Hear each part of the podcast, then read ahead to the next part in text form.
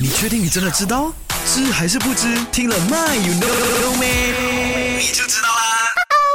天的 My You No Man 的 situation 呢，就是只有冬天出门旅行的朋友呢，才可以感受到这种情况。到底是什么情况呢？就是手机在天气冷的时候呢，会很快掉电。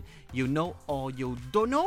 嗯，答案是 Yes, I know。真的，OK。那事实上呢，这个是和手机电池的特点有关的。简单来说呢，我们的这个手机使用的其实是一种怕冷的电池——锂离子电池。OK。那锂离子电池呢，为什么一到冬天呢就如此不正常呢？其实是有原因的。OK。那在低温的状态之下呢，电解质溶液的这个粘度增加，就导致锂离子呢穿越溶液的这个能力呢就变差，活性呢就降低，相当于啊电源内部的这个阻挡力呢越来越多，越来越增加了哈，从而就引起电池放电电压降低，电池可用容量降低，手机。